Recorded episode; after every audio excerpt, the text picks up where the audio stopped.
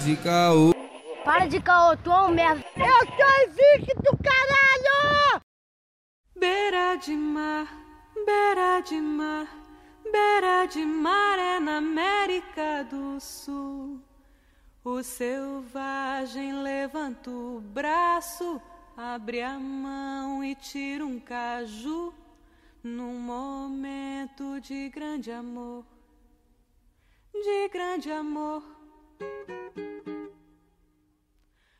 Salve, salve, rapaziada! Mais um Calcast. Dominamos de novo porque o assunto vale a pena ser falado. Dia 25 de novembro é o Dia Internacional do Combate à Violência contra a Mulher. E, novamente, eu, mais algumas amigas muito importantes, viemos falar sobre um assunto que vale a pena ser sempre relembrado porque a invisibilidade acontece. Então, quem está aqui comigo hoje? Oi, boa noite, boa tarde, bom dia. Depende do horário que as pessoas vão estar ouvindo.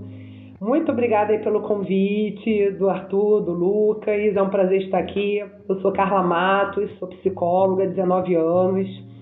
Eu trabalho atualmente na área clínica, já atuei como psicóloga na delegacia da especializada em mulheres, né, da DEAM e fiz um trabalho voluntário ano passado específico atendendo mulheres vítimas de violência. Eu sou a Janine Dutra, sou assistente social de formação, mulher negra periférica e trabalho com jovens de periferia também, é, num projeto social. Olá, eu sou a Tatiana Araújo. Eu fiz graduação e mestrado lá na PUC em Ciências Sociais. Hoje eu sou doutoranda da UERJ, também em Ciências Sociais, e fiz especialização em Políticas Públicas de Violência contra a Mulher. Hoje eu trabalho na FIA, que é a Fundação para a Infância e Adolescência, num projeto para jovens e adolescentes, onde sempre que eu posso eu trago também o tema da violência para discutir com eles, que eu acho que é um tema muito caro, principalmente para nós mulheres, mas eu acho que para toda a sociedade. Olá pessoal, aqui é o Arthur Renan. Queria agradecer pelo convite. Mentira, tô zoando. Hoje... salve, salve galera, aqui é o Arthur Renan. Hoje eu vou estar aqui como um simples ouvinte, um fantasminha que vai estar pairando aqui, que às vezes pode dar uma assombraçãozinha, ou vai ficar muito quieto. Vamos ver de acordo com o assunto aí. Salve, salve pessoal, quem vos fala é o Lucas Angeletti, diretamente de São Gonçalo, minha terra natal, né? São Gonçalo. Janine gosta, né, Janine? Da ponte pra cá. é, sou publicitário, trabalho com comunicação e como o Arthur, tô aqui para ser ouvinte, né? E... e, escutar um pouquinho, aprender, né, Arthur? É bom, né, cara? Vamos aprender um pouquinho. Pô, lógico. Hoje a gente é aprendizado total. Muito bom, gente. Adorei estar nessa posição, sabe? Vocês são só convidados mesmo. A gente está dominando aqui. Mas é ótima a presença de vocês, porque assim como a gente vai perceber hoje, não é só porque a violência é contra a mulher que só a mulher tem que participar claro. do papo, né? Eu queria conversar com vocês primeiro, olha, com esses currículos enormemente pesados e com total propriedade Queria perguntar para vocês, assim, para as pessoas que ainda não têm essa ideia, o que seria a violência? A Lei Maria da Penha, que é uma lei muito importante para para nós mulheres, né? Uma lei que foi sancionada em 2006 e que trouxe vários pontos muito importantes a respeito da violência contra a mulher e que trouxe novas instituições para acompanhamento dessas mulheres, enfim. Ela descreve cinco tipos de violência, porque geralmente a gente está muito acostumado a falar só de violência física e de violência sexual, mas na verdade lá é a, lei, na lei está elencado cinco tipos de violência, que é a física, sexual, a patrimonial, a moral e a psicológica, né? Eu creio, acredito que todas nós mulheres já sofremos pelo menos um tipo dessa, dessas violências em algum momento das nossas vidas, né? E muitas de nós já sofreram sem nem perceber ou saber que estava sofrendo algum tipo de violência. Então, é, eu acho importante a gente descrever esses tipos, porque a gente fica sempre muito focado, às vezes, em uma e outra, e a gente esquece de, de, da importância, por exemplo, do que seja uma violência psicológica ou de uma violência moral, né? Exatamente, tudo aquilo que possa causar qualquer tipo de abuso, opressão, humilhação, vai ficar assim, quando ela, ela colocou os tipos de violência, né? Que é física, psicológica, moral, sexual, patrimonial, as pessoas ficam assim, mas é, é, são diferentes? Sim, são diferentes, mas todas elas vão lhe causar sofrimento. E é isso que é importante. Independente de ser mulher, criança, tudo aquilo que lhe causa sofrimento, isso é considerado uma violência. E especificamente com a mulher, ela sofre isso é, no dia a dia, sendo muitas vezes em casa, que é a violência doméstica, e ela sofre de uma maneira muito silenciosa. Ela vai acontecendo aos poucos, ela vai crescendo e acaba muitas vezes sendo banalizada. Então, é muito comum a pessoa que sofre a violência, ela está tão adoecida, intoxicada com aquele ambiente, com aquela relação, porque é da pessoa com que ela escolheu viver, da pessoa que ela ama, é a pessoa que é o companheiro dela. Então, é, ela nunca vai acreditar, não, ele não pode estar fazendo com isso comigo. E vai fazendo. As pessoas entram na questão da violência mais quando ela é física, quando a mulher apanha, quando a mulher ela sofre alguma coisa assim que é mais explícita na rua, onde é filmado, onde as pessoas estão vendo. Mas grande, a grande questão da violência doméstica é que ela acontece em quatro paredes. Então é uma violência que muitas vezes ela é vivenciada por anos, diariamente por milhões de mulheres. Está acontecendo agora quando nós estamos conversando. É, e é importante também a gente conseguir é, diagnosticar né, e ver, perceber como que a, a violência contra a mulher ela passa por ciclos, né? Que a gente chama ciclo de violência. Então, tem a fase da tensão, né? Que é um momento que a mulher ela passa por diversos tipos de violência moral, psicológica.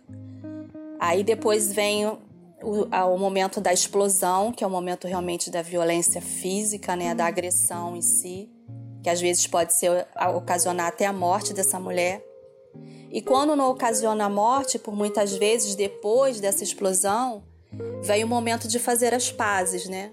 Que a mulher acaba é, perdoando o seu agressor porque ela acredita que ele vai que ele vai melhorar e que ele não vai fazer mais, é, e que ele vai é, ele promete para ela pede perdão, se ajoelha e diz que nunca mais vai fazer aquilo e a mulher acaba cedendo. Pensando muito nessa, nesse ciclo, eu lembrei daquela de uma série muito boa que tá na Netflix, que é, é Verônica. E lá mostra assim muito bem assim como que esse ciclo da violência funciona, né? E como a mulher fica o tempo todo tentando acreditar que aquele homem vai não vai mais fazer, não vai mais cometer aquele, aquelas violências com ela, de que ele a ama. E ela tenta realmente acreditar que esse homem a ama.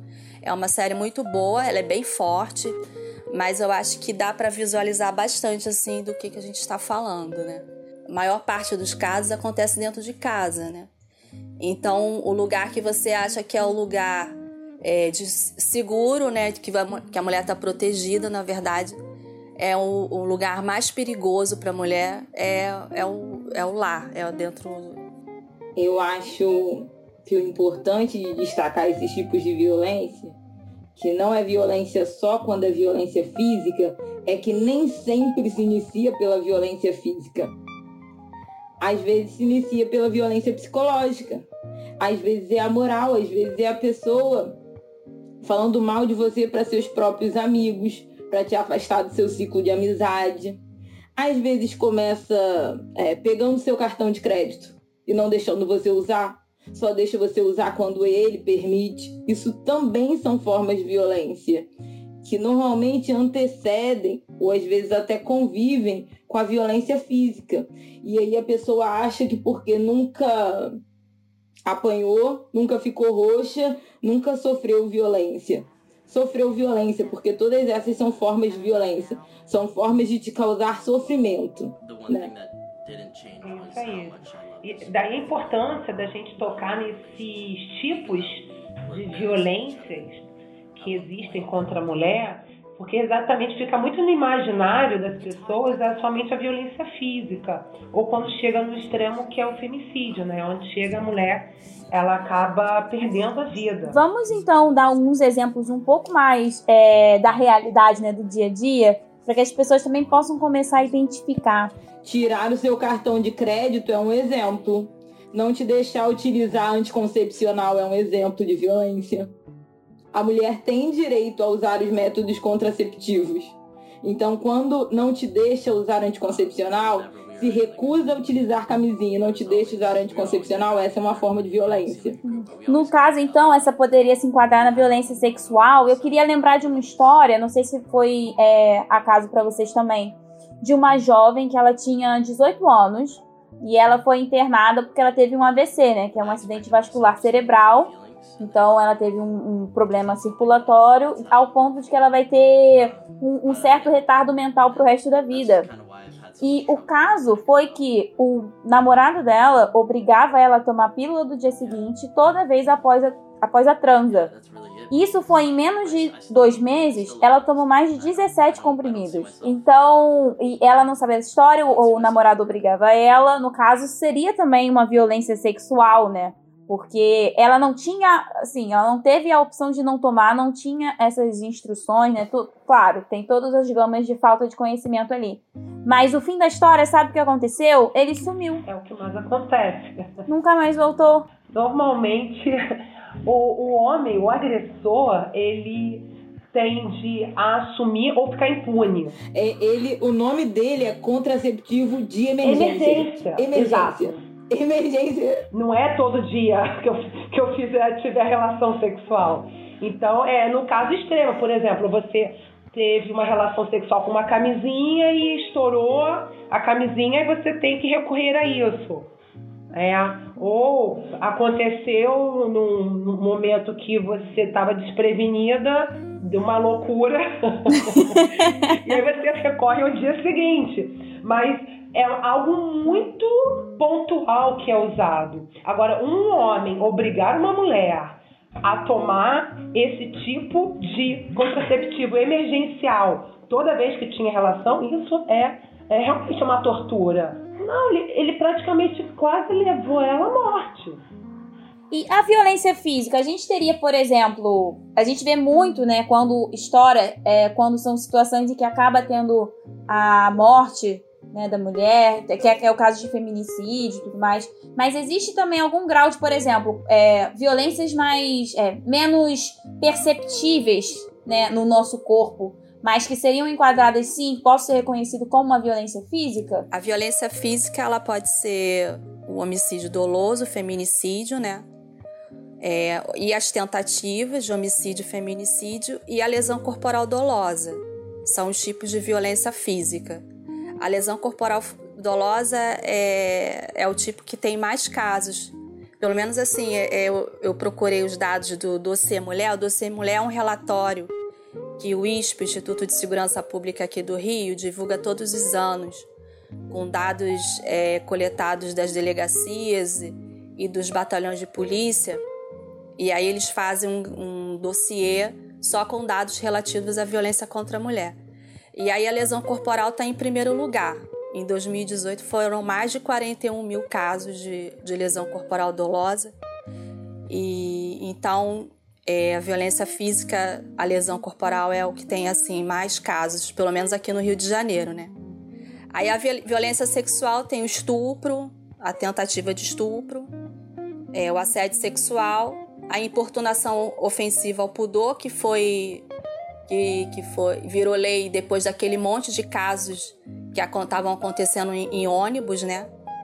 E porque antigamente era enquadrado só como ato obsceno, que tem um que a, a pena assim é, é ridícula, e aí eles criaram a importunação ofensiva ao pudor para adequar a esses casos que estavam acontecendo em, em transporte urbano. Transporte é, coletivo. Coletivo. É muito comum. Isso. Tanto é que se criou toda a questão do vagão rosa Isso. O metrô do Rio e até outras cidades adotaram por conta disso. É, é eu eu tenho ouvido recentemente, recentemente mesmo, algumas meninas do meu convívio descrevendo um tipo de violência sexual que eu nunca tinha, sei lá, nunca tinha parado para pensar que isso aconteceria. E três meninas descreveram uma situação muito próxima, em que elas estão na casa de um amigo, ou estão na casa de um rapaz, ou o rapaz está na casa delas e tal, e elas estão dormindo e elas são tocadas por esse rapaz, sabe? Nas partes íntimas dos seios. E aí as três me descreveram que elas fingiam que estavam dormindo. E aí eu falei assim, então, isso aí é um tipo de violência sexual que você sofreu, né? Com certeza. E elas não tinham percebido isso. Elas, ao mesmo tempo que se sentiam, que estavam em sofrimento porque foram violentadas, elas não percebiam isso como uma violência, por exemplo, a ser denunciada. E aí, Tatiana, eu fico em dúvida sobre esses dados, né? Porque essa é a violência física é aquela violência que habitualmente a gente denuncia, né? Negável, né? Isso. E as outras, será que é, elas, elas estão em menor número na porcentagem porque elas realmente acontecem menos ou porque elas são menos denunciadas? Não, esses números que eu tô dando são de denúncias que são feitas nas delegacias. É claro que tem uma subnotificação. Principalmente quando você fala, por exemplo, de estupro de menores, né? É, é, dando uma olhada lá no dossiê, eu fiquei assim apavorada com os dados de estupro, porque tá lá que mais de 80% das vítimas de estupros elas têm até 29 anos. E 70% dessas vítimas são menores de idade, então tem menos de 18. E 40% são meninas com até 12 anos de idade. E esses números são desses do, do que é notificado. É claro que tem subnotificação, até porque tem crianças que não têm nem ideia de que estão sendo violentadas, que estão passando por violência. Elas não, não, entendem como violência. Tem outras que não conseguem nem verbalizar que aquilo é violência. Então, é claro que quando a gente fala de casos de violência contra a mulher, a gente sempre fala aquilo que foi notificado, mas tem um número enorme de subnotificação. Isso aí é fato. Janine, eu vou ser bem sincera para você. Eu, eu eu não tenho como te dar certeza, mas eu te dou assim 90% de possibilidade de a maioria dos casos de violência não são denunciados. Ah, eu concordo. Pelo convívio, oh. pelo, pelo que a gente escuta é, profissionalmente e na nossa vida pessoal, a gente vê que a maioria dos casos a vítima nem identifica como violência. É exatamente isso que acontece. Aquelas que ainda tentam, né? É assim, é horrível o, o atendimento, o tratamento que é dado a essas mulheres, né? Eu fiz uma pesquisa para ver como que era o atendimento, o acesso das mulheres em situação de violência aqui na Zona Oeste. E assim, é, os, o, o, os relatos que a gente tem das mulheres é de chegar na delegacia e ser revitimizada, é, ser desorientada pelos policiais que, a não prestarem, é, para não fazerem a denúncia. Ah, a senhora tem certeza que a senhora quer denunciar o seu marido? Daqui a pouco a senhora faz as pazes com ele. Então, assim, muitas mulheres às vezes desistem de ir até a delegacia porque sabem que vão sofrer esse tipo de tratamento.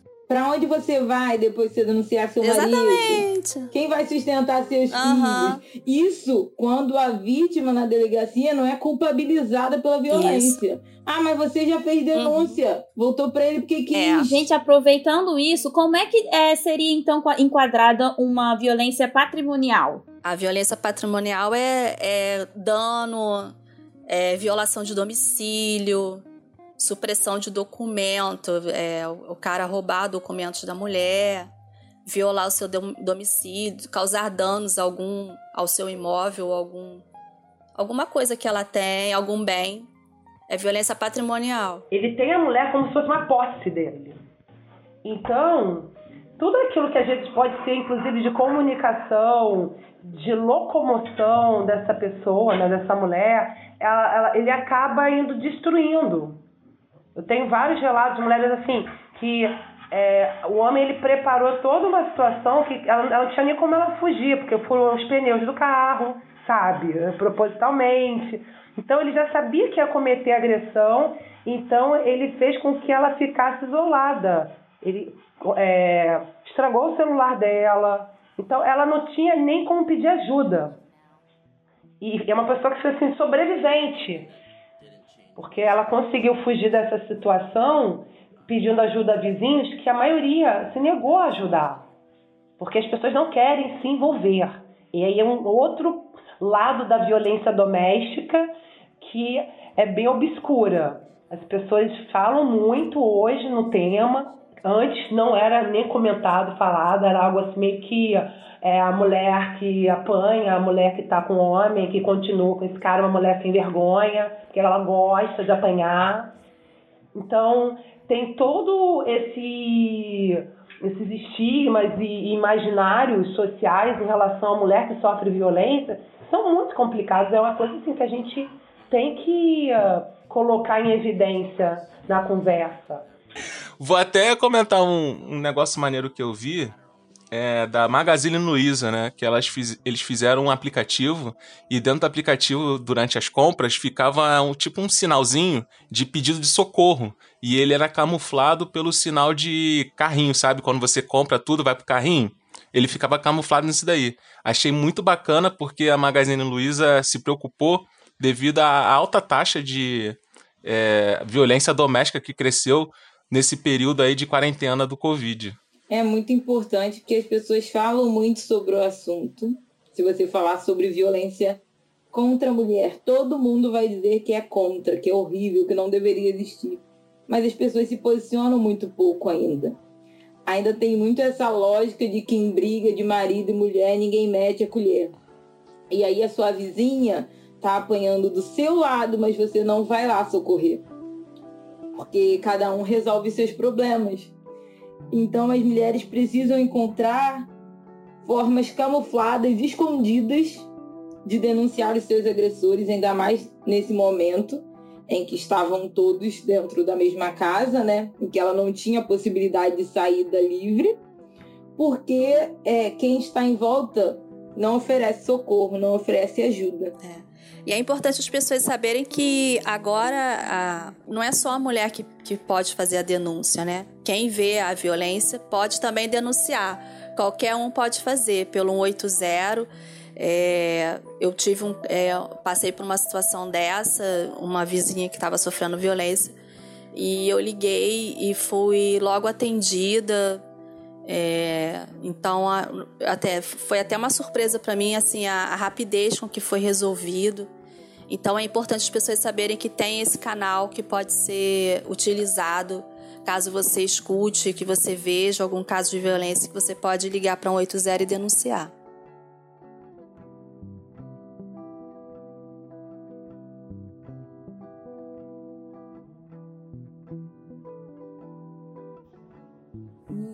Bom, no caso da violência psicológica, para mim é uma das mais silenciosas, né, que vão minando mesmo a pessoa.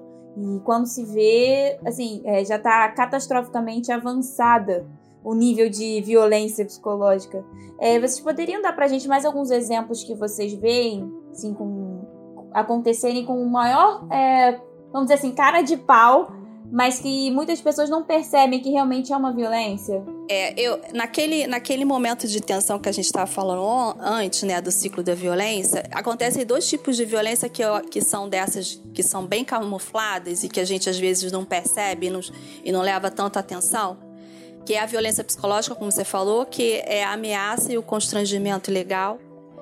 E a violência moral também, quer dizer, quantas mulheres não sofrem calúnia, difamação e injúria, né, pelos seus parceiros. Muitas até naturalizam esse tipo de comportamento, né? É, sofrem vários tipos de ofensa, a sua reputação, é, fofoca mesmo, aqueles, aqueles caras que saem espalhando um monte de boatos sobre a, sobre a mulher e que sai falando pra, sobre ela, para as pessoas e você pensa que é uma coisa natural que a gente acaba naturalizando, mas não, é crime. E esse homem pode ser processado por isso.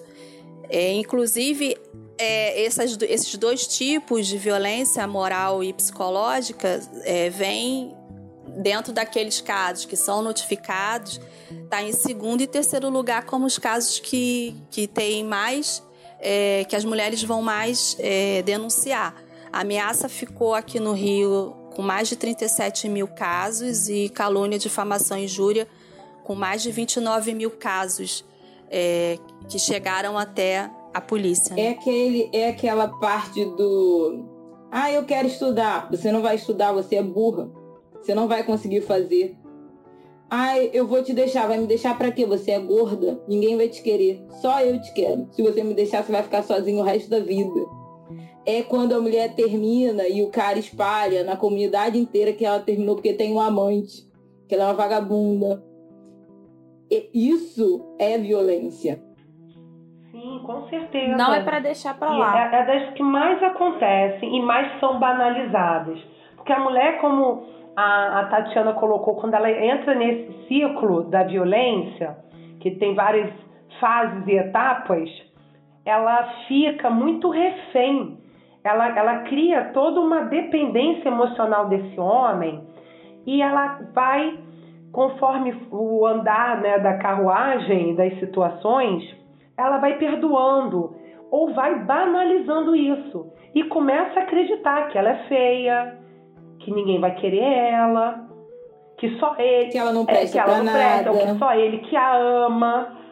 E, e por aí você vai assim observando o discurso, ele é muito parecido, sabe, Janine?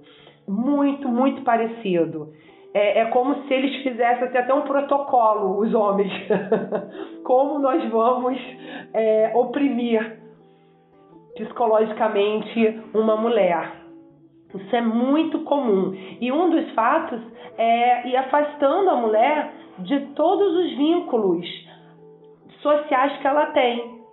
Os amigos, família. Ele vai é, literalmente fazendo com que ela fique cada vez mais vendo o relacionamento com ele e se isolando cada vez mais das pessoas, para exatamente que ela não possa compartilhar esse sofrimento que ela vive com ele e que ela acabe tendo ele somente como um único amigo, único recurso, única pessoa na vida dela.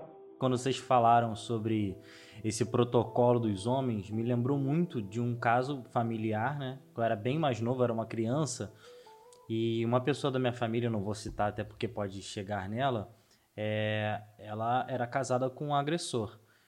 E aquilo era, acontecia na rua para todo mundo ver, e, e, aquele chamado, entre muitas aspas, de barraco, né? Todo mundo vendo e tal. E acaba que você, como homem, criança, vendo aquilo, você acaba naturalizando, entre muitas aspas, sabe? Você vendo aquela situação acontecendo, e por mais do que acontecia, eu não sei se está na pauta da Ana, mas é uma coisa que eu tenho até dúvida, é que a justificativa, na época pela maioria, na verdade, que por quase todo mundo, era que esse homem estava com um santo no corpo. Sabe? Ele estava com um santo no corpo. Nunca era o homem, sabe? Era alguém agindo por ele através dele. Enfim, só para isso tudo para perguntar para vocês. O que, que, vocês acham do papel da religião em relação a isso? Assim, as supressões religiosas em relação a isso, esses preconceitos e tudo mais. Ótima pergunta, Lucas. Gostei, hein? Ótima pergunta, gostei. Tem uma pesquisa que saiu há um tempinho atrás que verificou que a, é, mais de 60% das mulheres vítimas de violência elas eram é, protestantes, da religião protestante. E isso me chamou bastante atenção e aqui não tem nenhuma crítica a nenhuma, algum, nenhum tipo de religião, mas realmente existe uma, uma ideia é, nas religiões cristãs, e aí eu coloco a católica também, de que é, a mulher ela tem que ser sábia, né? Ela tem que ser condescendente, a mulher sábia edifica a casa. E aí há sempre a ideia de que a mulher tem que perdoar e continuar nas suas orações para que esse homem mude, para que esse homem se transforme, para que ele se cure. Não sei como é que Eu chamaria isso. Mas é fato que realmente a, a questão religiosa pesa bastante nesse momento. Inclusive, alguns, alguns pastores e padres até é, orientam essas mulheres a continuar com seus maridos e continuar suas orações e porque em algum momento essa situação vai ser solucionada. É, eu, pesquisando também, eu tive acesso a um caso de uma menina que ela teve, que ela foi, ela sofria cárcere privado pelo marido. Ela era da, a família toda era da religião, religião católica e a mãe ficou desesperada, entrou em contato com o padre para ver se o padre poderia ajudar. E foi respondido para ela que é isso, você continue em oração, que tudo vai se resolver. E essa menina ficou é, vários dias em cárcere até que alguém foi lá e, e tirou ela. Então, é, é, verdade sim que a religião tem, tem um peso muito grande no, né, nos casos de violência contra a mulher, no sentido de que essa mulher não faça denúncia. Sim, Tatiana, é importante a gente ressaltar que a maioria das religiões, não todas, tem essa visão machista de que a mulher ela está ali para servir o homem. Então, isso é, faz com que quando a mulher ela se posiciona, até mesmo uma mulher casada quando ela fala que não quer ter uma relação sexual, porque talvez não esteja afim ou não, né, não está bem, enfim, e o homem a força a ter essa relação, mesmo casada, isso é uma violência sexual. Porque muitas dessas religiões que têm essa posição mais machista, ela vê assim, a mulher está ali somente e exclusivamente para servir. Então ela tem que ser obediente, ela tem que é, ter esse papel de submissão e, e de total aceitação da vontade do homem, como se ela não tivesse vontade própria. Então, é, tem papel muito forte, sim, e principalmente as que têm esse posicionamento da visão da mulher dessa maneira. E é como se ela fosse culpada e fosse até julgada dentro desse contexto religioso se ela não estiver fazendo as obrigações matrimonial e como mulher. Então a gente não pode assim é, fingir que isso não acontece, porque é uma das coisas, inclusive, que mais acontecem. É, eu, eu entendo que a religião ela está inserida, ela é uma criação humana e ela está inserida numa sociedade machista que a nossa sociedade é. Eu machista. diria até planeta. Logo, tudo. Logo, tudo que, o que essa religião replica é do que ela vê. Se estamos numa sociedade machista, a religião ela reproduz essa relação desigual entre homens e mulheres. E isso vai ter essas consequências catastróficas. Essa violência sexual que a Carla citou é uma delas. A, da onde vem a, a ideia de que a mulher não pode tomar contraceptivo? Da distorção da Bíblia. Vem dessas religiões cristãs que utilizam ali as ferramentas que elas têm e cada uma vai utilizar as suas. Estou falando da Bíblia porque eu sou cristã, né? Então, utiliza a Bíblia como uma ferramenta de opressão. E aí, isso vai se dar de diversas formas. Agora, eu acho que o que é importante destacar é que um líder religioso que aconselha uma mulher que sofre violência a continuar no ciclo de violência, ele é tão responsável pela violência quanto o agressor. Ele precisa ter plena consciência de que o que acontece com aquela mulher a partir daquele momento em que é ele o aconselhou a retornar para um relacionamento abusivo também é responsabilidade dele um líder religioso e qualquer religioso que utiliza as ferramentas para oprimir os seus seguidores não está fazendo nada do que nenhuma das religiões que eu já ouvi falar nessa vida pregam. A religião está é, tá muito também ligado com a história. É, eu vejo, é, por exemplo, com as eleições que tiveram recentemente, numa reportagem foi falado quando as mulheres tiveram direito a voto aqui no país, elas só poderiam votar se o marido desse a permissão de que elas poderiam votar. Então, historicamente, a gente vê a mulher como uma possessão, né, como algo que é cuidado ou estragado por ter direito. E tanto assim, é, recentemente, não digo nem recentemente, mas a história é, não é tão longa assim para dizer que a gente tem muito tempo com proteção à violência à mulher, né? Então vocês veem como é, se, a, se, a, história né, humana ela reforça e cria, por exemplo, esse protocolo né, da opressão dentro da nossa sociedade?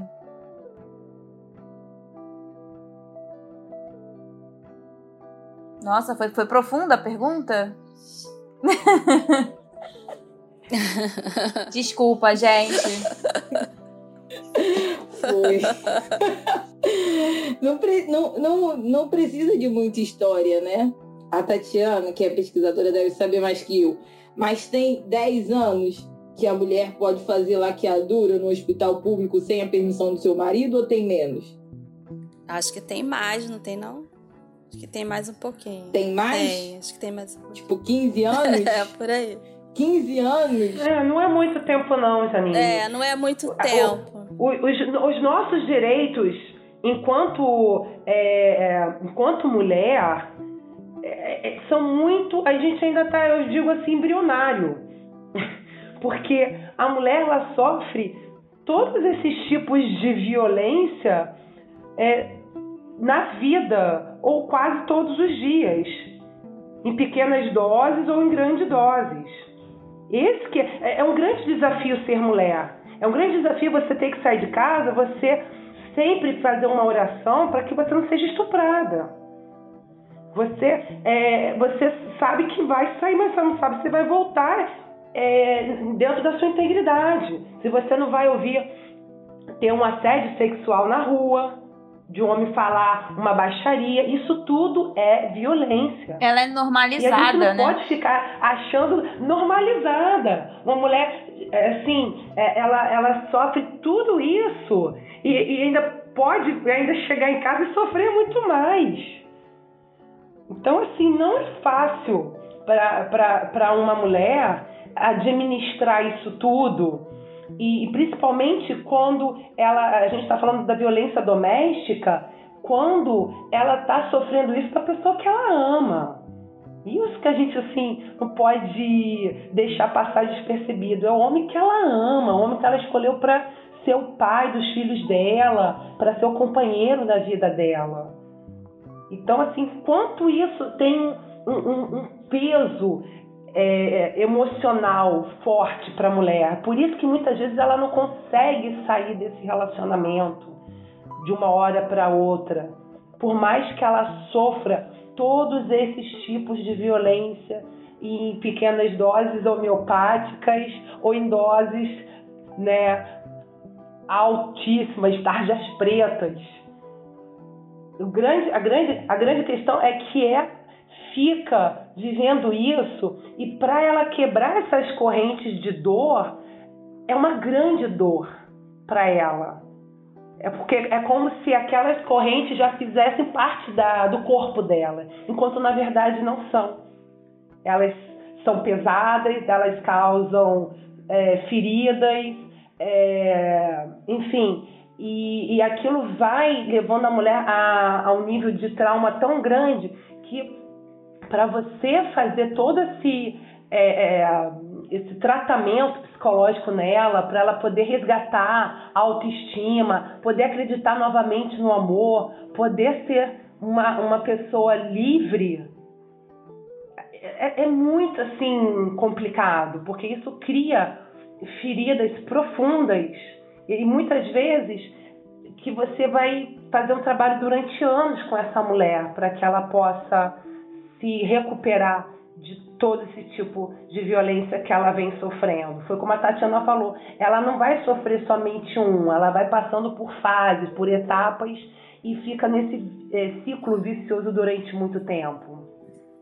É, pensando aqui em história, eu acho que é importante também a gente falar um pouco também, né, é, dos movimentos feministas e de mulheres, da, da sua importância dentro da história da luta, né, é, é, dentre várias, várias outras lutas na, na luta contra a violência, é, o quanto que a gente conseguiu é, de, de méritos né, e de ganhos com toda a luta de, dessas mulheres feministas, desde o direito do, a voto, o direito de ser votada, é, o direito de trabalhar, o direito usar de, calça. de tomar uma pílula, de, de usar calça, de tomar pílula. Então, assim, eu acho que nesse momento meio negacionista de que se diz que é, não, não, não, é, não precisa ser feminista, que a gente não precisa do feminismo, não, a gente precisa muito, porque é uma luta coletiva e a gente sabe que é, a violência contra a mulher, como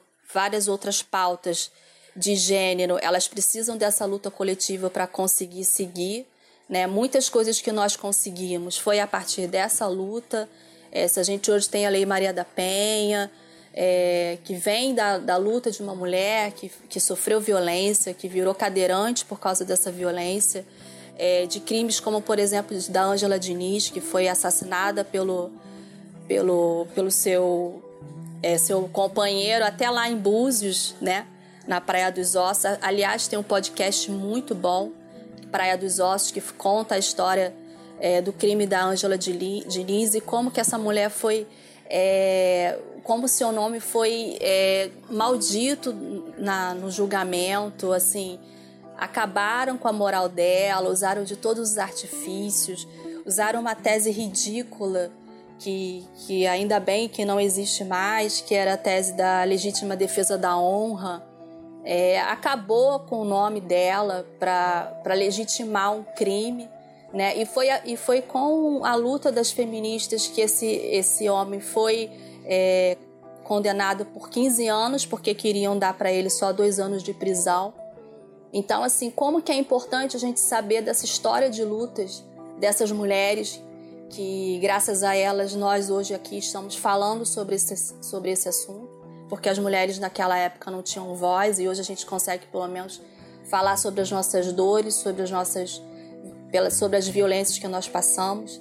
Então eu acho que é uma é, é alguma coisa que a gente tem que construir coletivamente, né? Com a, aquela aquela frase mexeu com uma, mexeu com todas é muito forte, porque realmente enquanto uma mulher estiver sofrendo violência, todas nós estamos sofrendo.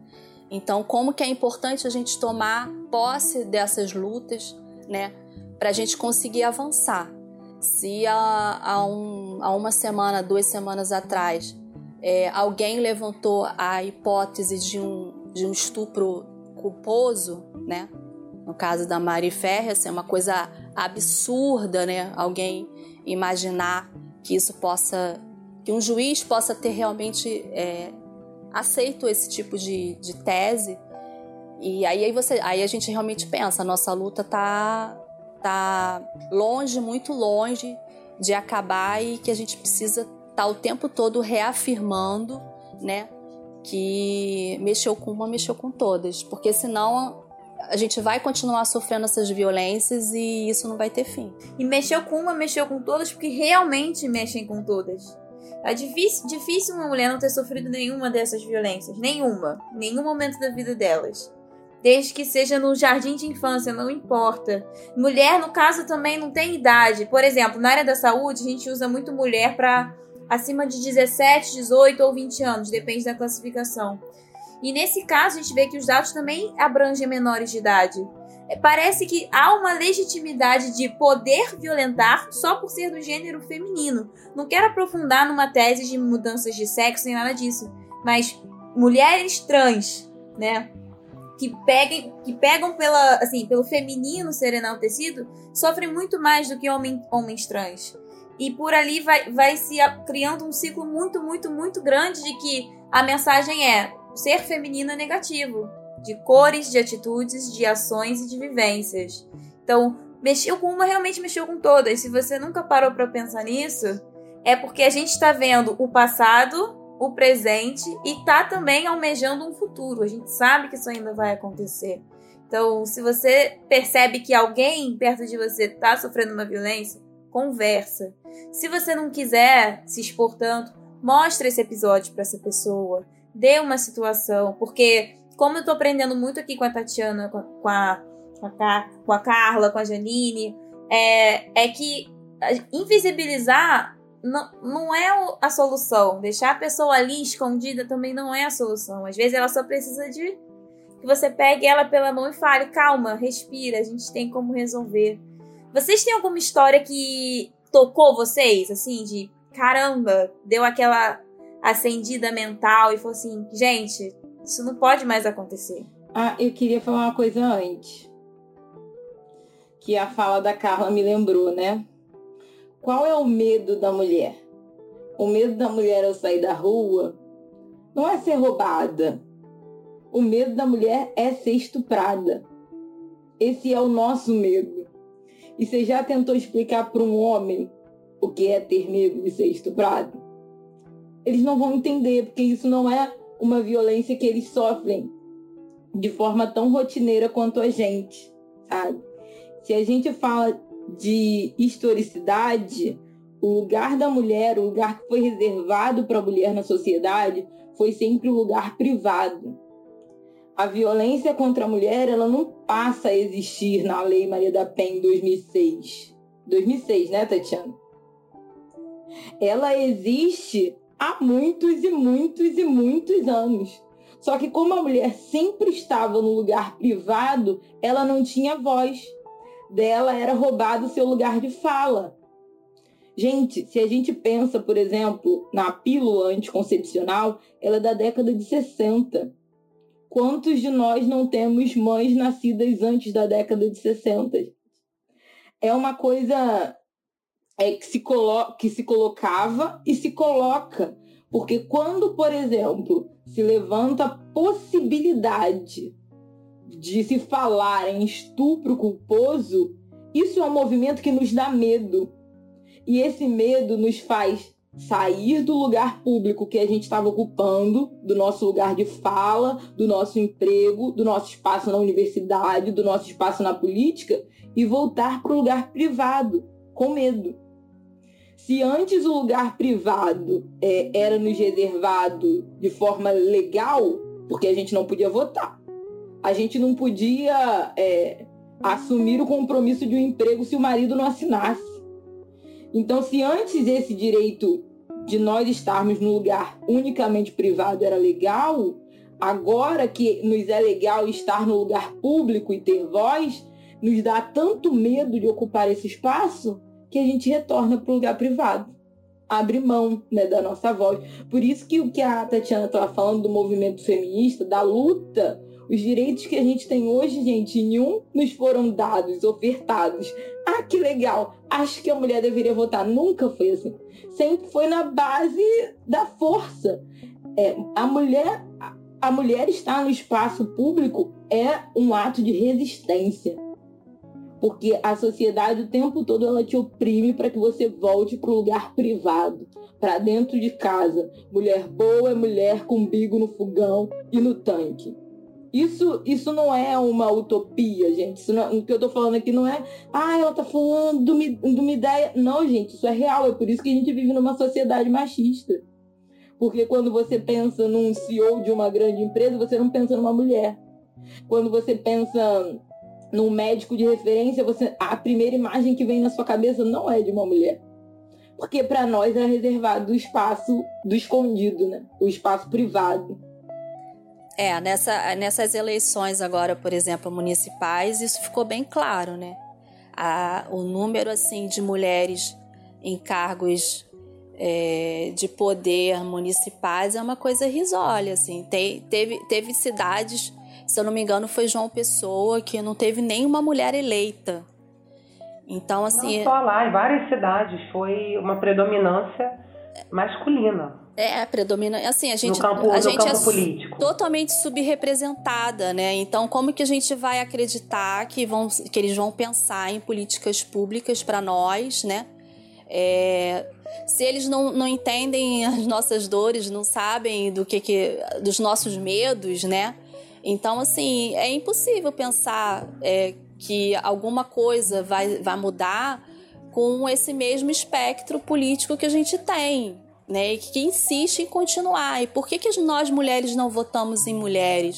né? O que está faltando para a gente acreditar que nós somos capazes, que a gente tem, tem capacidade de chegar num, num, num cargo ele, é, eletivo e ser tão bom ou melhor que o homem? Então, isso é algo que, assim, até hoje eu fico meio sem entender, sabe? Eu acho que, acho que falta muita movimentação nossa ainda para a gente conseguir mudar é, esse espaço, né? Como, como a amiga estava falando do privado, né? A gente, falta muito ainda para a gente conseguir que a, toda a sociedade entenda que a mulher é capaz de ocupar espaços públicos e de decisão, sim. Certeza, Tatiana. Eu, eu queria só é, comentar, Ana, eu fiquei assim emocionada com a sua fala e eu ressalto aqui que é, é muito importante que todas as mulheres que estão nos ouvindo, até os homens também, que eles tenham essa percepção do que, que é né, um relacionamento com amor, de um relacionamento verdadeiro. Ele não tem espaço para violência, ele não tem espaço para sofrimento, ele não tem espaço para nenhum tipo de um puxão no braço, uma voz levantada alta, com xingamento, com uma ofensa, de pegar o seu celular quando você está dormindo. Então, isso tudo são violências e que cada uma que em pequenos atos, porque a gente banaliza, perceba que está sofrendo violência sim. Poxa, mas eu amo tanto ele. Sim, ele está te violentando. Sim, ele não está te respeitando. Então, vocês podem, inclusive, buscar ajuda. Existe ajuda. Eu não consigo sair desse relacionamento, já tentei. Vocês podem ter certeza que é possível ter uma vida, mas eu dependo dele financeiramente. Então tem muitos medos que estão envolvidos. Eu tenho filhos. Então, assim, são muitas questões que a mulher fica, leva com ela e se cala e vai levando e vai levando, mas isso pode levar a sua vida ao fim. A gente fica na ânsia, né, de ajudar é aquela mulher que está numa situação de violência. Mas assim, é importante a gente entender que é uma, é uma, uma situação muito complexa e que muitas vezes não é resolvido de uma vez só, né? Então a gente precisa ter muita paciência com essa mulher, porque ela vai passar por, pelo, por um processo que às vezes é muito demorado, é muito dolorido, né? E muitas vezes ela não quer fazer denúncia, ela não quer denunciar. Isso a gente consegue ver também nas pesquisas. Tem mulheres que não querem ir na delegacia fazer denúncia, ela só quer que a violência pare. Então, é, o momento, é, é, tem, é um momento que a gente precisa ter uma escuta muito grande e uma paciência ainda maior para entender o tempo dessa mulher, né? Porque às vezes a gente fica na ânsia de tirar ela daquele, daquela situação, que você tem que sair, que você tem que não sei o quê e a gente é, acaba sendo é, dificultando mais esse processo, né? Então, a, é, o melhor é que ela realmente tenha um acompanhamento de especialistas, um acompanhamento especializado, para que ela consiga passar por, por esse processo da forma menos traumática possível, né? Ela e às vezes os filhos, a família. Gente, é um assunto pesado, né? Até pra gente estar preparado para falar sobre isso. Pesadíssimo, pesadíssimo. É, esse assunto, Ana, foi o que eu falei para vocês antes da gente começar. É, é um assunto que as pessoas, de modo geral, não gostam de tocar porque são muitas feridas. E quando a pessoa ela começa a se identificar, ela fica: caraca, eu tô sofrendo violência, sim. E agora? O que, que eu faço? Foi como a Tatiana falou, é todo um processo. Não, não necessariamente a denúncia vai resolver, pelo contrário, muitas vezes pode até complicar no aspecto assim, é, eu não tenho para onde ir, então como é que eu vou denunciar? Eu não tenho com a minha família para contar, alguém onde eu possa ser acolhido comigo, com meus filhos. Então, às vezes a mulher está num contexto tão desfavorável Porque às vezes chega a um caso extremo para ela realmente ir para um abrigo, né, no caso de proteção às vítimas, que é uma coisa assim mais grave. Mas é importante ela saber que ela pode ter assistência psicológica, tem vários lugares que ela pode ter esse acolhimento e passar exatamente como a Tatiana falou, por esse processo, desse amadurecimento, dela se sentir cada vez mais segura e ela ir se desintoxicando desse relacionamento e se fortalecendo emocionalmente. Para aí sim ela poder escolher o que é viável para ela no momento de vida que ela passa. Eu tenho uma história aqui para compartilhar que até uma vez já falei é, em outros episódios aqui no podcast que eu estava voltando da faculdade uma certa noite e aí o ônibus parou num ponto e tinha dois casais brigando assim. E o cara começou a dar umas porradas na menina. Quando a porta de trás abriu, Rio de Janeiro, gente, Rio de Janeiro, 6 horas da, 6 horas da noite, tava todo mundo na porta, entendeu? Tipo, todo mundo tava virando salsicha ali, todo mundo imprensado. E aí, quando a porta abriu, como a gente naturalmente foi caindo, eu e um rapaz, a gente foi em cima desse casal e só segurou o cara, assim, só para ele parar de bater.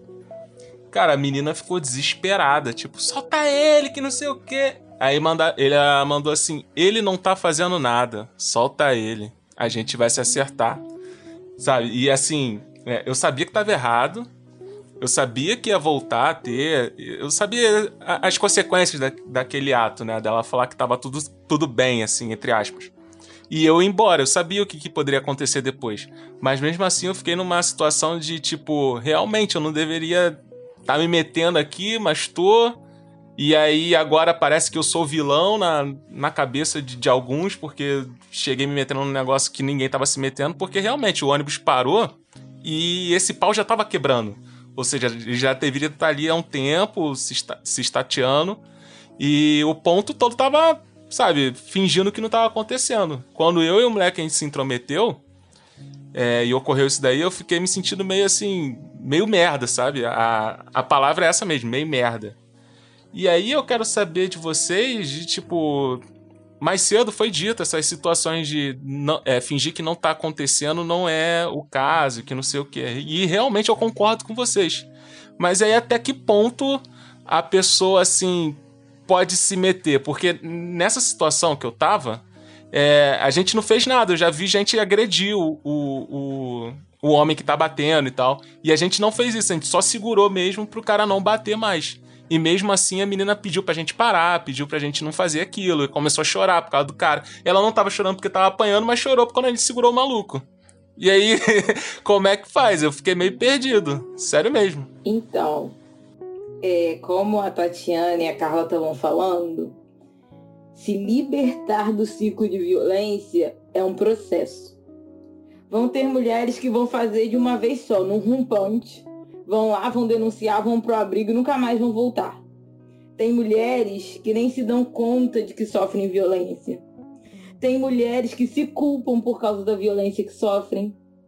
Então, depois de ter apanhado, ela pensa: ah, mas se eu não tivesse gritado, ah, mas se eu tivesse feito feijão desse jeito, ah, mas se eu tivesse lavado a meia dele, ele não teria feito isso. Então, essa culpa pelo ato de violência, ela acontece com a mulher muitas vezes.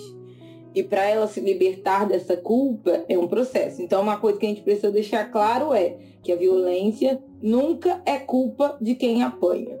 Tá? A violência é sempre culpa de quem agride.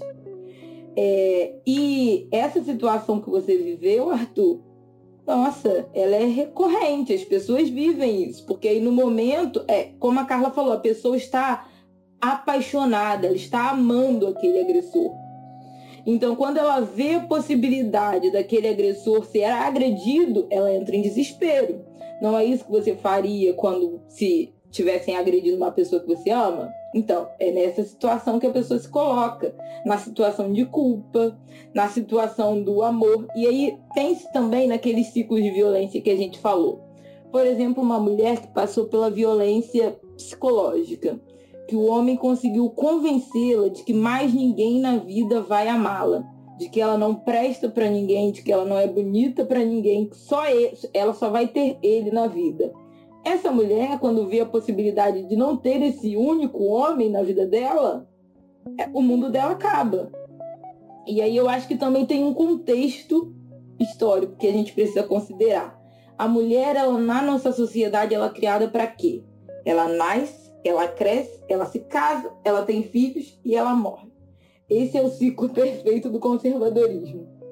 Se uma mulher não tem condições na nossa sociedade de sustentar um relacionamento, ela se sente o que socialmente? Incapaz, impotente. Ela não teve a condição nem de segurar um homem. Olha só que absurdo. Então ela, ela está nessa situação complexa. Isso tudo está rodando na cabeça da pessoa ao mesmo tempo em que aquela agressão está acontecendo. Não é uma situação fácil, né, dela se livrar. É uma situação extremamente complexa. É por isso que muitas vezes a melhor ação não é a nossa. Não estou dizendo que a gente tem que deixar apanhar, não. Acho que você fez muito correto, eu faria a mesma coisa. Mas por isso que a ação é, da segurança pública, a ação policial é tão importante. Porque autoridade que socialmente nós não temos, a segurança pública tem. Sim, nesse caso, como você comentou, ah, o que, que eu fiz errado? Não, você fez certo, assim, no sentido de querer parar uma violência que você estava é, presenciando. E o ideal é chamar a polícia. Ela querendo ou não, ela está sofrendo a violência e ela não consegue perceber como uma violência, né? Ela percebeu a violência quando vocês seguraram o, o agressor. É, lembrando que a violência contra a mulher ela pode ser denunciada por qualquer um, inclusive uma pessoa que nem os conhece. Uma coisa que talvez vocês possam até me corrigir, mas que eu tenho a percepção é que às vezes as mulheres que sofrem agressão e decidem continuar, além do, da questão financeira, emocional e tudo mais, tem aquela questão de eu sou forte, eu aguento, sabe? Eu aguento levar essa situação e eu aguento segurar esse casamento, sabe? Porque, sei lá, é, às vezes é o sonho da vida dela ter um casamento feliz, sabe? E ela foi ensinada a vida inteira para isso. E aí, quando ela vê o casamento que ela tanto quis estar dessa forma, pode dar um, uma bagunçada na mente, né, cara? É, é bem, bem, bem complicado. É porque mexe com sonhos, Sim. como você falou, é o sonho da vida da pessoa. Sim. Então, o, o, o, o matrimônio é um sonho, é a realização de uma mulher a maioria das mulheres, né, uhum. querem se casar, outras optam em não se casar, e são escolhas, e, e, eu respeito todas as escolhas. É, mas pode casar mais de uma vez, né, gente? é, porém você é, se, é, se deparar com o fracasso por conta de que você está é, levando ao fim esse relacionamento, porque é um relacionamento que é praticamente ali ele é fracassado no aspecto por conta do, do agressor, do homem que você escolheu e, e você está sofrendo. E quantas, quantas mulheres não levam os seus relacionamentos de aparência para ter esse status casada e não divorciada? Então isso é muito comum, mas isso também é o que? É tudo fruto da sociedade machista. Uma mulher divorciada é mal vista, né? Uma coisa boa de falar é quem rompe o ciclo de violência não está acabando com o relacionamento. O que acabou com o relacionamento foi a violência. Sim. Né? Você só está postergando algo, porque a violência já acabou com o relacionamento. Relacionamento exige respeito. Se teve violência, é porque o respeito foi embora. O amor ele não permite isso, né, Ana? O amor ele não permite você agredir a pessoa que você ama. Mas eu acho também importante a gente lembrar que é, depois da agressão, é, muitas vezes esse agressor ele vai dizer para essa mulher que ele a ama, né? Que foi um momento que ele estava nervoso. É a manipulação, né, é, Tatiana? Que é muito é, é, é a coisa que mais, assim, mais corriqueira que tem, é a manipulação Sim, e ela realmente acredita que ele a ama, entendeu? Sim, ele diz que vai mudar e ela acredita. Ele diz que nunca mais vai bater nela de novo e ela acredita. Por, exatamente, por estar nesse, ter esse envolvimento emocional e ter essa, principalmente, essa dependência emocional no, no homem, no companheiro. E aí ela faz o quê? Ela cede, ela dá mais uma chance. E é muito comum, até pessoas que tentam ajudar, ficar nessa situação como foi descrita ainda há pouco. Poxa, larga ele, está machucando ele. Quer dizer, quem estava contendo a agressão virou a, o agressor. Então, é exatamente por isso que a, a sensação de, é, de impotência é muito grande quando você se depara com pessoas. Quantas é, estão, quantas pessoas estão vindo aqui e não estão lembrando de uma amiga, de uma prima, de pessoas próximas que vivenciam isso o tempo todo e fica assim, caramba, mas ela não sai desse relacionamento. Ah, uma sem vergonha. Aí já vem, né? Uma sem vergonha, ela gosta. Não, e aí o que acontece é que essa mulher vai acabar ficando cada vez mais isolada, né? Porque uma pessoa ajuda, aí ela, aí ela daqui a pouco volta pro cara, e aquela pessoa, ah, não, não vou ajudar mais. Aí ela entra, apanha de novo, sofre uma outra violência, aí vem uma outra pessoa, ajuda, aí daqui a pouco ela volta, porque é isso, é um processo, entendeu, gente? Não vai. Muitas mulheres vão ficar muito tempo nesse processo de ida e volta e que acaba isolando ela cada vez mais, porque as pessoas desacreditam, né? E ninguém consegue entender como é que ela, ela continua nesse relacionamento, enfim.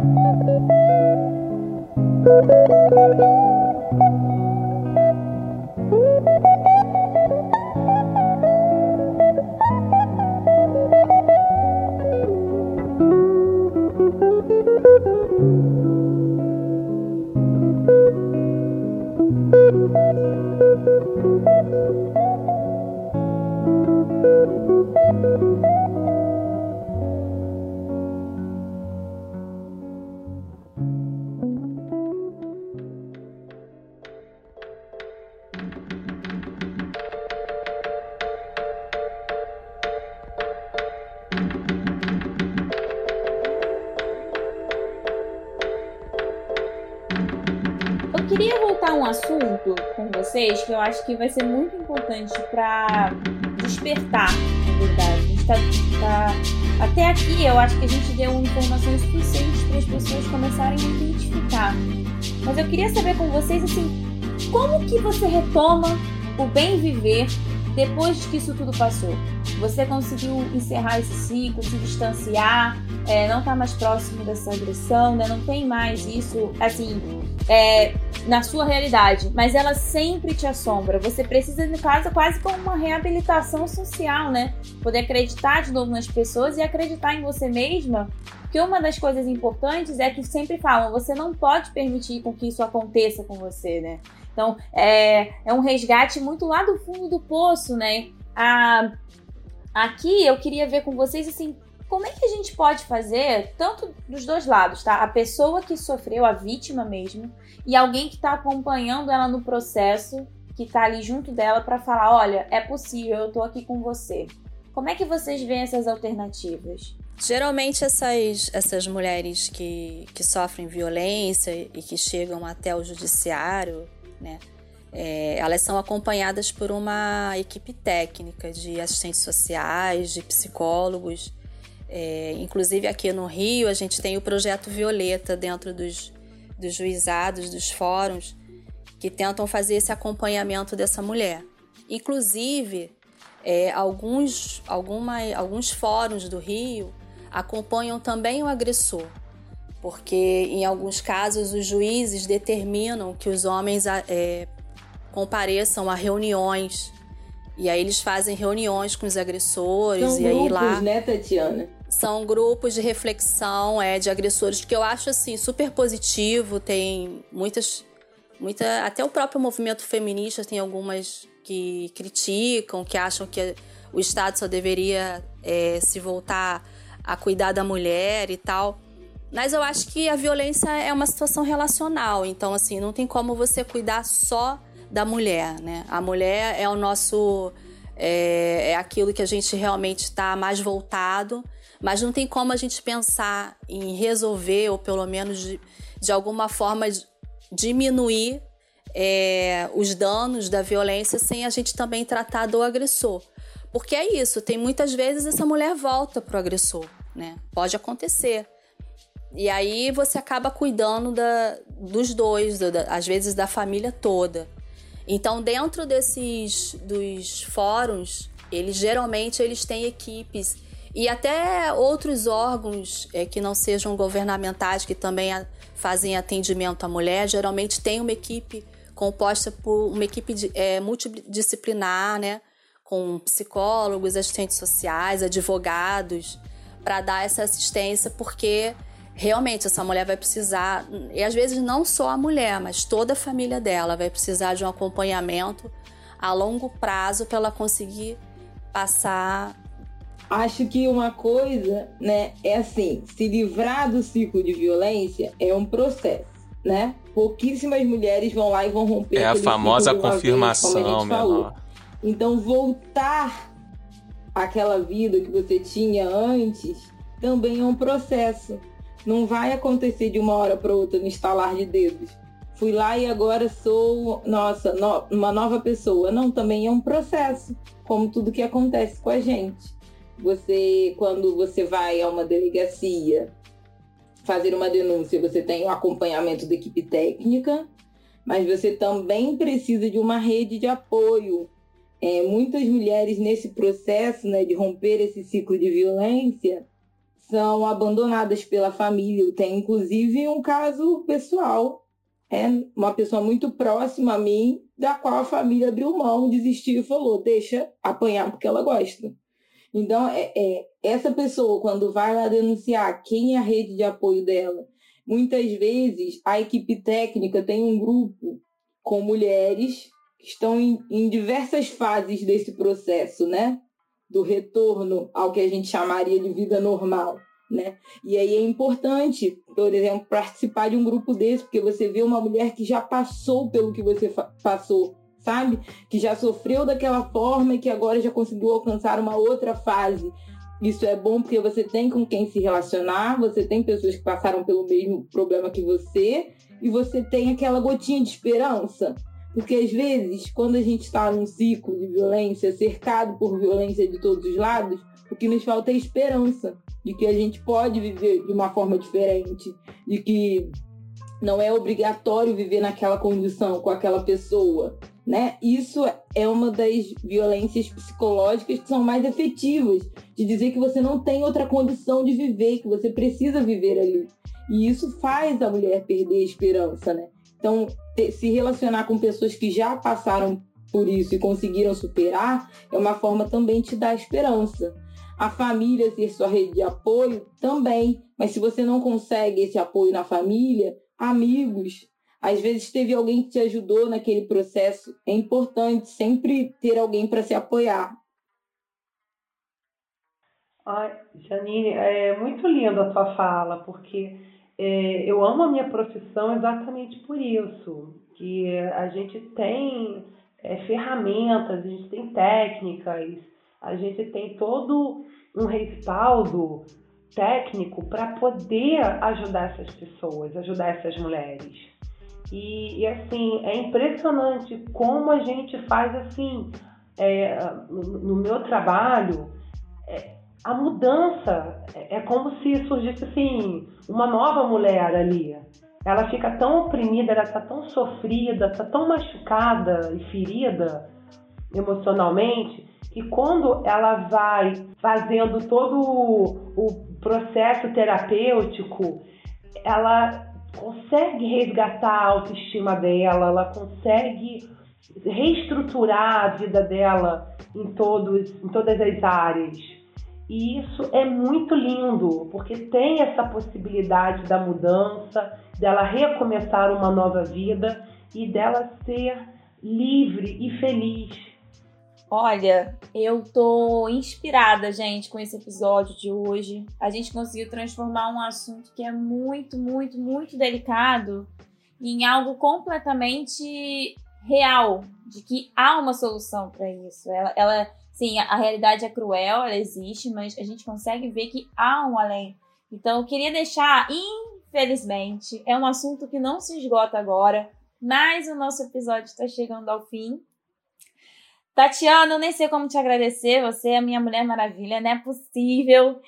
E antes da gente terminar, para a gente dar nossa nosso caô da semana, que a gente sugere para os ouvintes um, um, o que vocês quiserem, tá? Pode ser dentro do tema ou não, mas algo que inspire vocês e que vocês achem que vale a pena investir o tempo de vida. Antes disso, eu queria que cada uma de vocês me dissesse assim: é, a violência foi identificada. É, a gente quer encerrar com ela. O que, que a mulher pode fazer? Quais são os trâmites que ela tem que ter a partir de agora para ela se livrar dessa situação? É, procurar ajuda, ajuda de amigos, ajuda de, de especialistas, estar com pessoas, pessoas que, que a amam, que, que ajudem a sair desse processo, que ajudem a entender né, é, que, ela, que ela pode se, re, se reinventar, que ela pode sair daquela situação. Eu acho que o primeiro passo é procurar ajuda ajuda de, de pessoas que a amem e de pessoas é, que tenham um, um, envolvimento técnico, porque é como a gente falou antes, né? É um problema muito complexo, muito difícil, que tem solução, mas que precisa ser tratado com muito carinho. Então, acho que nesse momento ela tem que se rodear de pessoas que, que a recomponham, que a encham de, de, de força, de fé, de vontade, de amor, para que ela consiga sair dessa situação. Carla, você falou muito, muito, muito bem um pouco antes. Você trabalha com isso. Antes da gente gravar o programa também, já foi falando sobre. Eu fiquei assim encantada. Eu queria muito te agradecer e que você também pudesse dar aquela luz de esperança para elas. Ah, eu acho que a melhor palavra é, é, é, o amor. Assim, a pessoa não pode desacreditar do amor. Então, que ela acredite no, no amor por ela mesma, pela vida. A vida nossa é muito linda e ela precisa estar tá, é, certa de que isso tem fim, isso não precisa durar para sempre. E que toda mulher, eu, eu vou falar por mim, por Carla Matos, eu tenho um histórico de várias, várias situações de violência. Eu já tive tentativa de homicídio quatro vezes. Que então, isso, ô louco! Nossa, você! Oh. Que isso! Fiquei tão indignado que eu tirei no então, mudo. Então, eu, eu posso falar assim. É, bem assim, certa de que tem tem como a gente sair disso. É, foram situações muito assim é, distintas, mas eram pessoas que eu confiei, pessoas que eu me entreguei. E aí a gente fica assim, caramba, e agora, né? E nem por isso eu nunca permiti com que nenhuma dessas pessoas me fizesse desistir do amor.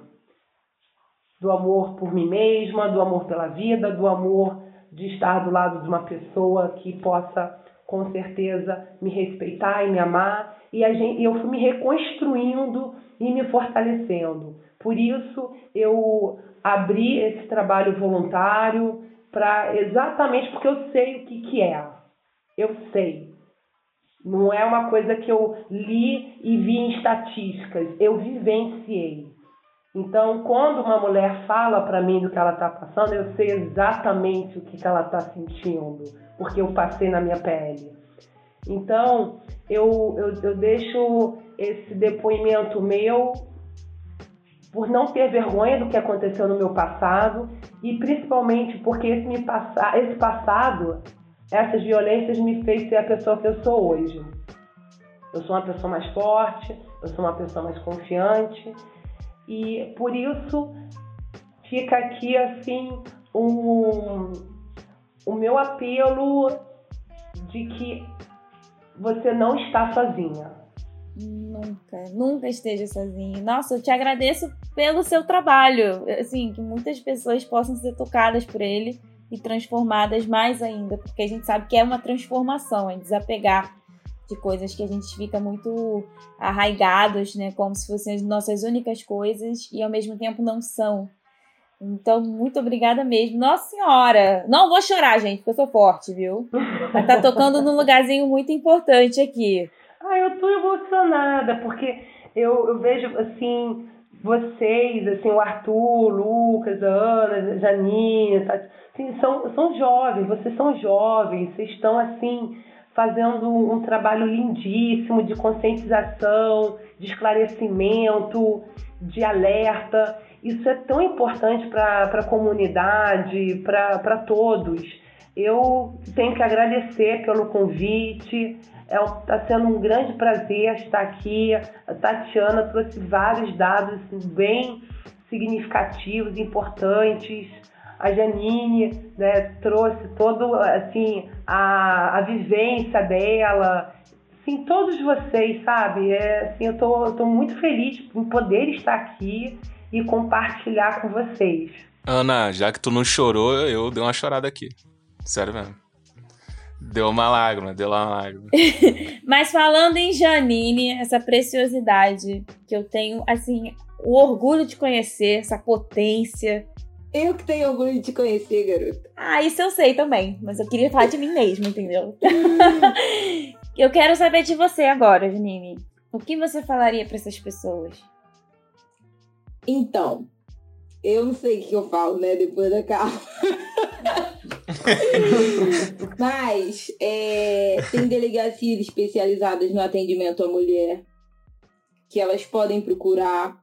Lá tem uma equipe, uma equipe de referência para fazer um atendimento adequado à situação dela. 180 é para ser usado, gente, em caso de violência. Denuncie você pode, se você está se dando conta agora de que está num ciclo de violência e que é um apoio de uma equipe técnica e não quer ir a uma delegacia, você pode procurar um CRAS, que é o Centro de Referência da Assistência Social. Ou você pode procurar um CREAS, se você não tem para onde ir, porque os municípios disponibilizam abrigos para atendimento de mulheres que sofrem violência e não têm como voltar para suas casas por causa do ciclo de violência em que elas estão inseridas. Procure pessoas, gente, amigos.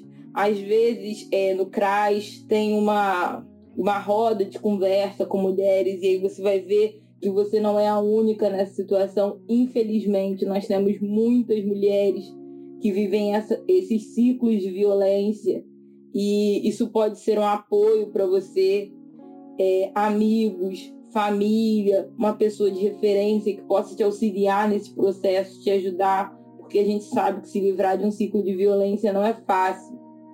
E aí a Carla estava falando da experiência dela, né? Eu nunca não sofri violência no meu relacionamento, graças a Deus, né? Mas eu vim de um lar que sofria é onde a minha mãe sofria violência, meu pai era o agressor. E todas as vezes que eu ouço uma mulher falando assim, ah, eu não saio de casa por causa dos meus filhos, isso me lembra muito a minha mãe, né? E um dia ela falou para mim assim, é, eu não posso sair de casa, porque se vocês passarem fome, vocês vão sofrer. Aí eu falei para ela assim, mas eu já estou sofrendo.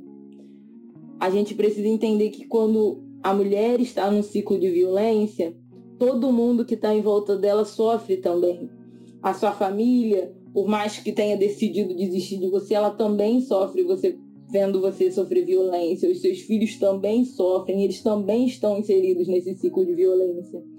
Se em algum momento te faltar força para você sair dessa situação, lembre das pessoas que te amam que sofrem quando te vem sofrendo.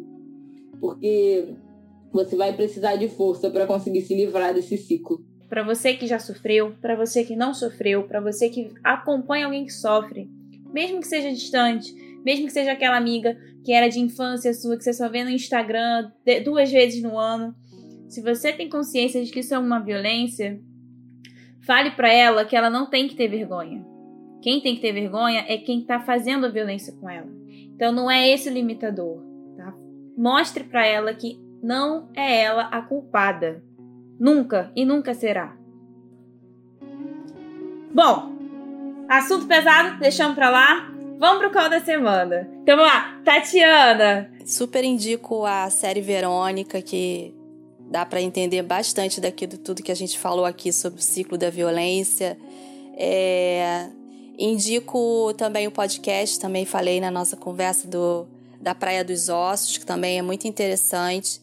É, e queria, queria indicar o e-book que eu participei como, como autora, junto com outras amigas que fizeram o curso de especialização de políticas públicas de violência contra a mulher é, As Muitas Faces da Violência contra a Mulher na Perspectiva de Gênero.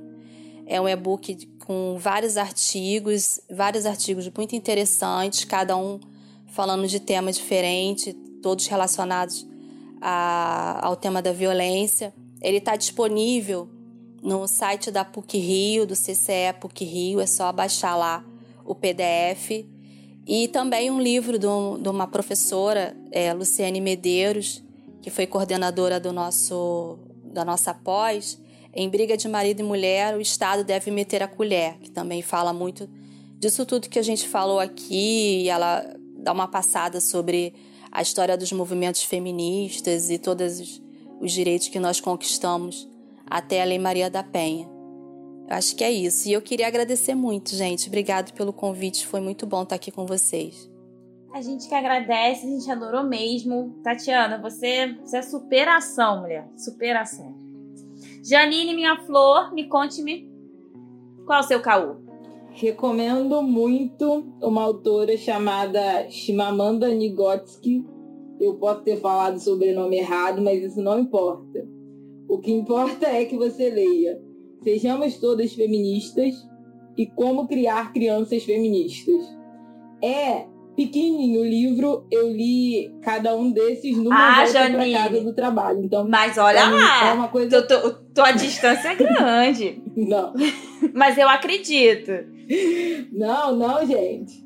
Então faz em duas, três voltas do trabalho de ônibus. Você... A gente mora no Rio, né? Olha só. Não, mas eu acredito. Dá. Vale dá a pena. Os dois de uma vez só. Caraca, mano. Não tem cara de é. pau maior do que a Janine. Ah, foi indo pro trabalho. Mora na esquina do bagulho, né? Tá bom. Tá bom. o Como Criar Crianças Feministas foi uma carta que a Chimamanda escreveu para uma amiga dela, porque essa amiga leu o primeiro livro dela, ou Sejamos Todas Feministas, e, e ela e ela estava grávida. E aí ela manda uma carta para Chimamanda perguntando Cara, então, eu li, entendi, e aí, como é que eu crio meu filho agora nessa sociedade para que ele seja também um feminista? E aí ela escreve o segundo. Os dois são fantásticos, eu nem sei dizer qual é o melhor. Deu vontade de ter filho, Janine? Não, deu vontade de ler de novo o livro. Ah, eu não posso ler essas coisas não, então, hein? Mas eu vou ler, eu vou ler, com certeza. O nego se entrega e nem é... sente. Arthur e Lucas, fiquei com dúvida. Vocês têm caô? Vocês têm caô ou eu deixo vocês quietinhos? Tá, cara, então, tem um filme que ele me toca muito. Ele é extremamente triste, mas faz você entender é, essa impotência, talvez, que a gente comentou durante esse episódio todo, que é um filme chamado Preciosa eu acho que vocês já viram. Uhum. Que é, é uma menina grávida que, que ela engravida do próprio pai, né? O pai estupra ela e a mãe vai contra ela, sabe? É, enfim, se eu contar mais um pouco, eu acho que. Pô, acho que tu já estragou um, já. Vai ser um spoiler. Então procure, procure esse filme que ele é maravilhoso, cara. Assim, de mudar o, o seu dia e mudar a sua vida. Sinceramente. É meio escroto, mas eu vou dar uma repetida aqui que foi o próprio e-book. Eu, quando entrei em contato com a Tatiana, ela falou assim: ah, porque não sei o que, o, o, o livro e tal, para dizer que não é somente uma parte assim da violência, há subcategorias e tal. E a primeira coisa que eu falei para ela foi: Ih, eu já li. eu já tava vendo.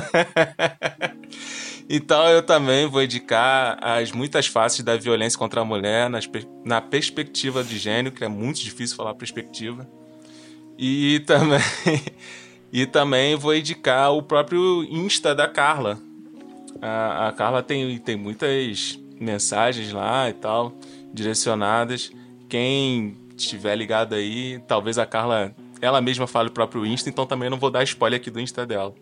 Mas vai lá, cara, vale muito a pena também. Ah, em relação às dicas, eu pensei no mesmo filme do, do Lucas, né, que é A Preciosa.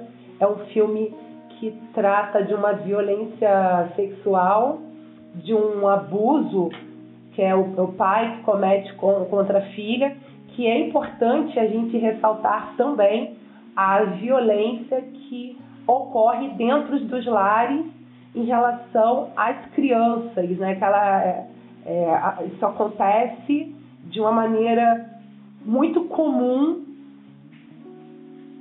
todo, em todas as fases de vida de uma mulher, né? Desde a da, da pequena infância, adolescência.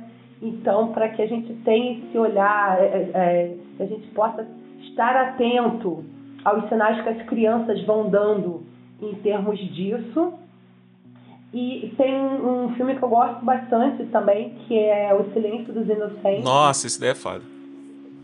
Que é, fala bastante, retrata bastante. Eu gosto de filmes porque é, a pessoa está visualizando ela vai se identificando ali naquelas imagens, nos olhares, na, nas manipulações que acontecem. E sobre o meu, meu Instagram, ele é, é Carla Matos Personal que é o que eu sou mais atuante atualmente, né, como personal. Então, eu, eu gosto bastante de uma abordagem bem integral da pessoa, onde a gente possa estar sempre trabalhando o emocional, o espiritual e o físico, e que essa é a verdadeira saúde.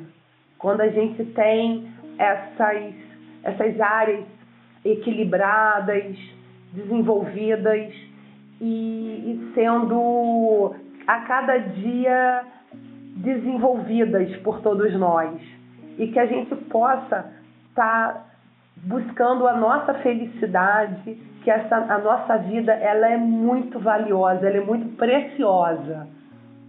E daí a importância da gente buscar sempre aquilo que for o melhor para gente no aspecto assim, de trazer felicidade, de trazer essa harmonia e esse equilíbrio. Ai, gente, apaixonei na Carla, é possível? eu acho que é. Na Tatiana já, já é inspiração mesmo. Eu acho que, que na Carla é mais paixãozinha mesmo. Eu queria finalizar o meu caô bem prático, bem objetivo, reafirmando que é importante o telefone é 180. Liga, é gratuito, terão pessoas para te atender. Se não te atenderem, tu vai ligar de novo. Não esquece, 180, tá bom? Muito obrigada a todo mundo que está aqui hoje nesse episódio. Ele é muito importante. E mais importante ainda é que mais mulheres deixem de ser violentadas. Só, só um adendo: tem o o site do Instituto Maria da Penha.org.br. Acorda, amor. Eu tive um pesadelo agora. Sonhei que tinha gente lá fora, batendo no portão.